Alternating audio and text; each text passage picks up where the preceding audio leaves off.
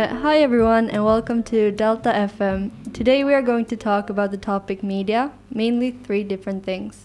First, we have an interview with the LP2I students about Delta FM.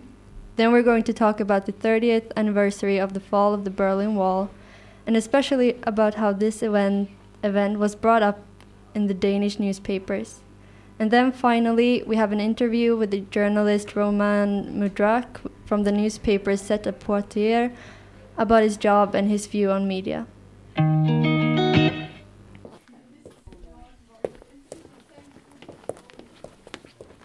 We interviewed three students. They are their answer.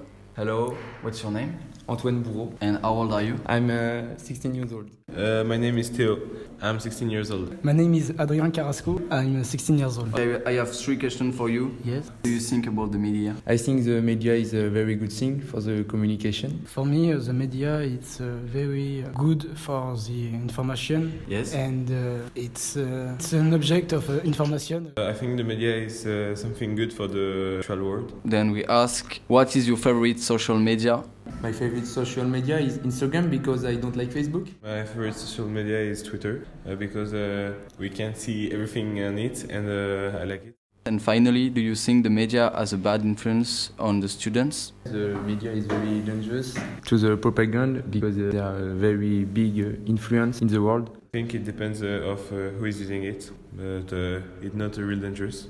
Okay, thanks. Uh, as you can hear, the thoughts are almost the same. They think the media is a source of information and they use social media to be entertained. In the world of freedom, free freedom, the proudest boast is Ich bin ein Berliner. À 5h moins le quart ce matin, premier coup de pioche sur le mur de Berlin. This has been a city physically divided for 28 years, but now it's come together, east and west.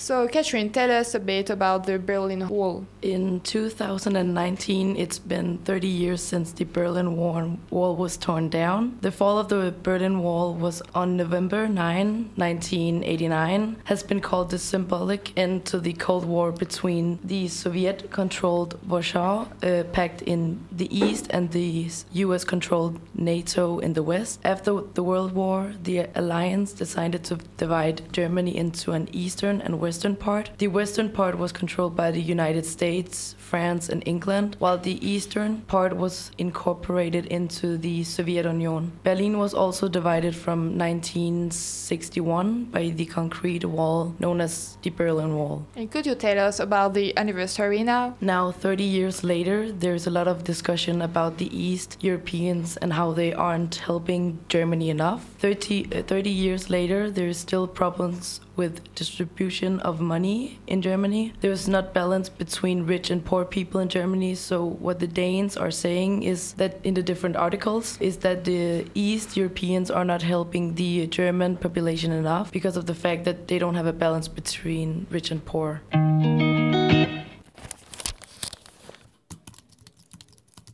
In the week, we have asked few questions from a local journalist named Roman Mudrak, who's working for the newspaper 7 à Poitiers. He's an educational journalist, so he knows lots of things about today's society.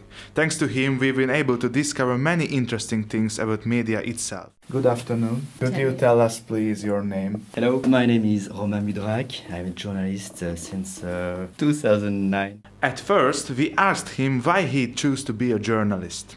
Crois que ça remonte à l'âge de 9 ans où euh, j'ai découvert Tintin. Et je pense que c'est là qu'il y a eu un déclic et, que ça m'a plu de devenir journaliste. Mais pour aller plus loin, en fait, euh, j'ai euh, toujours voulu penser à ce qui fait bouger les gens, ce qui passionne les gens et pouvoir en parler dans un journal. So I think I would say uh, I was about nine when I started to want to become a, a journalist, and uh, it's thanks to Tintin, the, the comic strip. But to go a bit deeper, after what happened is that uh, I got really interested in uh, what people like, what they uh, feel passionate about, and I was quite happy to to work on that uh, material and put it down on a paper. Then we asked him about why he's a journalist for the newspaper 7 à Poitiers. Moi, je suis là depuis la création du 7. Je fais partie de l'équipe qui a défini un peu les rubriques et et tout ce qu'on allait mettre dedans. Donc j'y suis très attaché. Le 7, c'est un journal qui prend le temps de revenir sur l'actualité, de, de prendre du recul sur l'actualité, d'interroger des experts, d'aller voir les, les bons interlocuteurs et, et vraiment euh, de mettre en, en perspective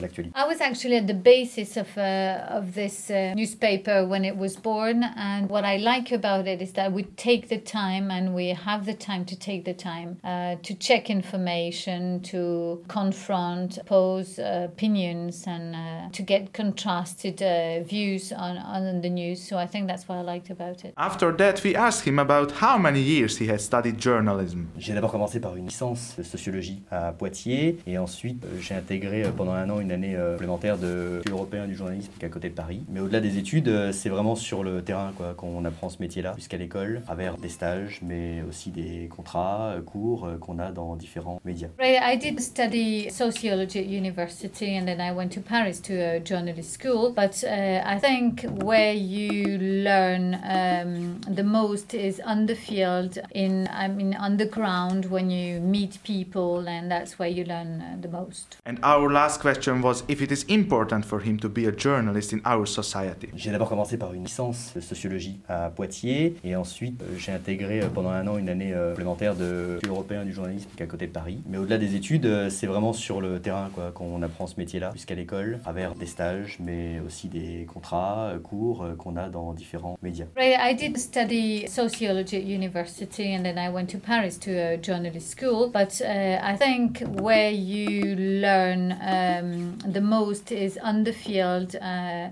in I mean on the ground when you meet people and that's where you learn uh, the most. In conclusion, I would like to thank Roman Mudrak for the interview. We have learned a lot of things about journalism and about the importance of media as well. We want to say thanks for the students that have answered our questions. It was really great to hear their personal opinions about Delta FM and social media. Thank you for listening to us. It was fun to be a part of the French Media Erasmus Plus project. Merci beaucoup pour euh, nous avoir écoutés. Köszönjük szépen a figyelmet! Tak fordi du lyttede med. Tack för att ni lyssnade.